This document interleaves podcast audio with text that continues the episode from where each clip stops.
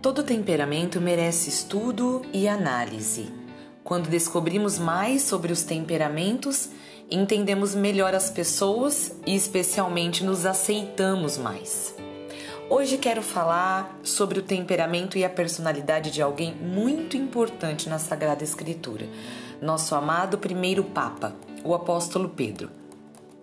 Pedro era presente, Pedro era intenso. Ele estava lá e todos sabiam disso. Não apenas nós que lemos e imaginamos a cena hoje, mas todos os que estavam lá na barca, em volta deles, a multidão toda presente ali sabia da presença daquele pescador. Pedro tinha presença, como dizem. Ele não passava despercebido. Errado ou certo, ele sempre era o primeiro a responder às perguntas de Jesus. Não vemos nenhum terço das respostas dele saindo da boca dos outros discípulos todos. Ele sentia vontade de participar, de fazer parte do grupo, de agregar valor ao momento. Pedro era disposto, Pedro era empolgado. Sua impulsividade muitas vezes foi a força inicial de grandes projetos, mas outras vezes não. A impulsividade de Pedro certamente afastou muitas pessoas de suas reações imprevisíveis e afastou até o próprio Jesus. Quando somos desequilibrados, arruinamos tudo. Quando somos equilibrados, resolvemos tudo. Um dia, Jesus perguntou para seus amigos quem as pessoas diziam que ele era e as respostas foram diversas: João Batista, Elias, mais um profeta.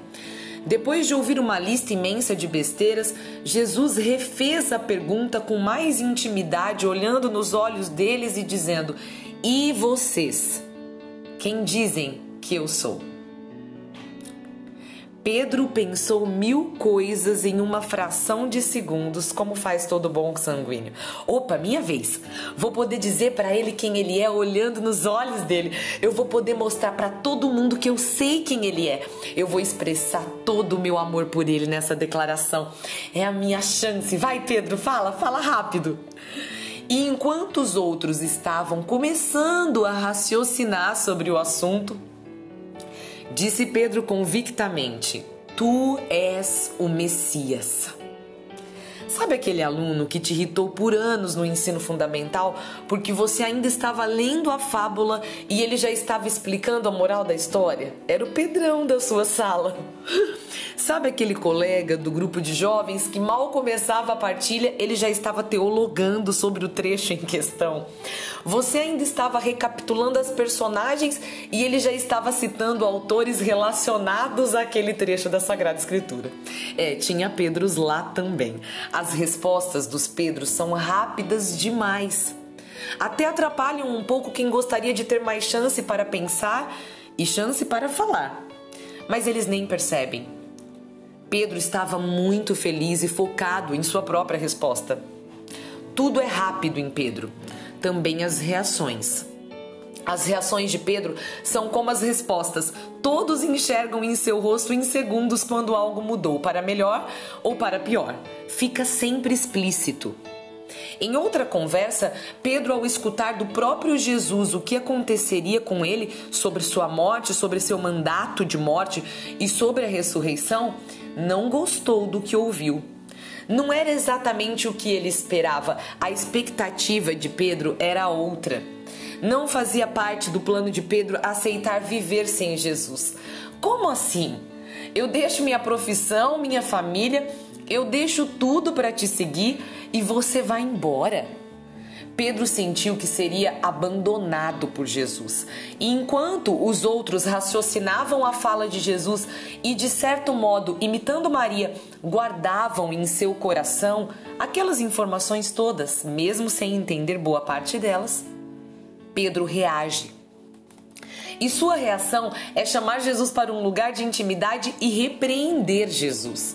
Pedro teve coragem de repreender o Cristo. Pedro se achava tão certo e tão cheio de razão que se via no direito de repreender o Mestre, o Senhor dos Senhores. Possivelmente disse a Jesus que ele estava louco e que não podia nem imaginar aquelas coisas, muito menos dizê-las. Como pode Jesus dizer uma coisa dessas? Mas era só a verdade de Jesus. Pedro não aceitou a verdade. Aquilo tudo estava muito longe das suas expectativas pessoais sobre como salvar o mundo ao lado do Salvador. Jesus repreendeu então Pedro duramente, dizendo: Vai para longe de mim, Satanás. Tu não pensas como Deus, e sim como os homens. Sabe aquele ditado popular? Quem fala o que quer, ouve o que não quer? É sobre isso. Todo Pedro fala bastante o que vem à mente, mas infelizmente acaba também escutando muita coisa que não queria escutar. Pedro não tinha uma intenção ruim ao repreender Jesus. Ele estava fazendo aquilo por amor. Entretanto, nem tudo o que nos fazem por amor é para a nossa salvação.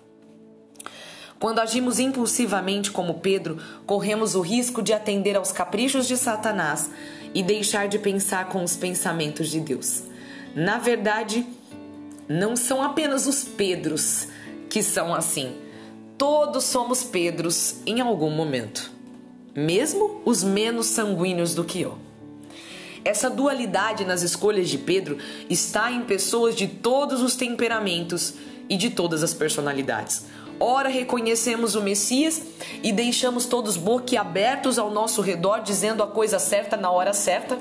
Ora, dizemos besteiras tão grandes porque não estamos entendendo o que o projeto de Deus é e o quanto ele é maior do que a nossa visão limitada. A nossa visão não chega nem de longe até o grande projeto do Pai. Ora somos o Pedro do sim, ora somos o Pedro da negação. Em um minuto somos o Pedro que ama loucamente o Senhor, e no outro somos o Pedro que nunca conheceu o Senhor antes. Por vezes somos aquele Pedro que sai para caminhar sobre as águas, em outras afogamos, gritando por socorro, pois deixamos de confiar no Senhor que manda nas ondas. Há dias em que somos o Pedro das respostas boas. Outros dias somos o Pedro das respostas limitadas, infelizes, pouco pensadas. Somos presença e intensidade. Somos ausência e medo. Independente de nosso temperamento e de como ele reflete em nossa personalidade, somos todos esse apóstolo que erra e que acerta, que constrói e que destrói. Oremos para que, mesmo assim, em nossa inconstância e fraquezas, possamos ser escolhidos como nosso primeiro Papa para apacentar as ovelhas do Senhor e edificar sua igreja. Oremos neste dia para que o Senhor se compadeça das nossas negações e das tantas vezes que o repreendemos sem entender nada sobre seus planos e sobre os seus caminhos para nós. Oremos para que o Senhor nos perdoe e nos assente de volta na barca, para apesar de tarde lançarmos de novo a rede até pescar os peixes que estão lá nos esperando. Oremos para ter coragem de caminhar sobre as águas e para não afundarmos em nossas inseguranças dessa vez. Oremos por misericórdia, pois fingimos que não conhecíamos o Senhor enquanto ele morria por nós e dava tudo de si em uma cruz para nos resgatar. Oremos para que tenhamos novas chances para consertar as nossas falhas e apagar as nossas culpas. E que as pessoas não se lembrem das nossas respostas erradas, mas sim das vezes que declaramos sem medo nenhum que Jesus é o Messias que as pessoas se lembrem de nós enquanto estávamos lançando a rede, mesmo cansados e destruídos.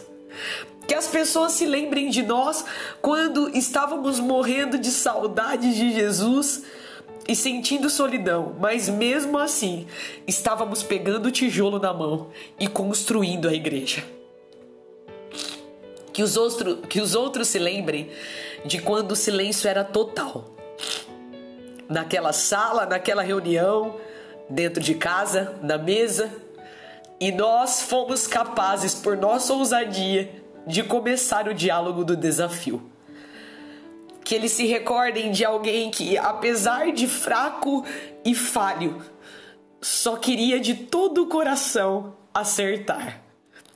E mesmo que ninguém mais no mundo veja este Pedro que existe em você. Ah, meu irmão, minha irmã. Enxuga o choro. Respira fundo. E diga com toda sinceridade e força da sua alma: Sim, Senhor. Tu sabes que eu te amo. Ah, Senhor, sim, Senhor. Tu sabes que eu te amo. Levanta daí e vai, porque tem muitas ovelhas esperando por você, Pedro.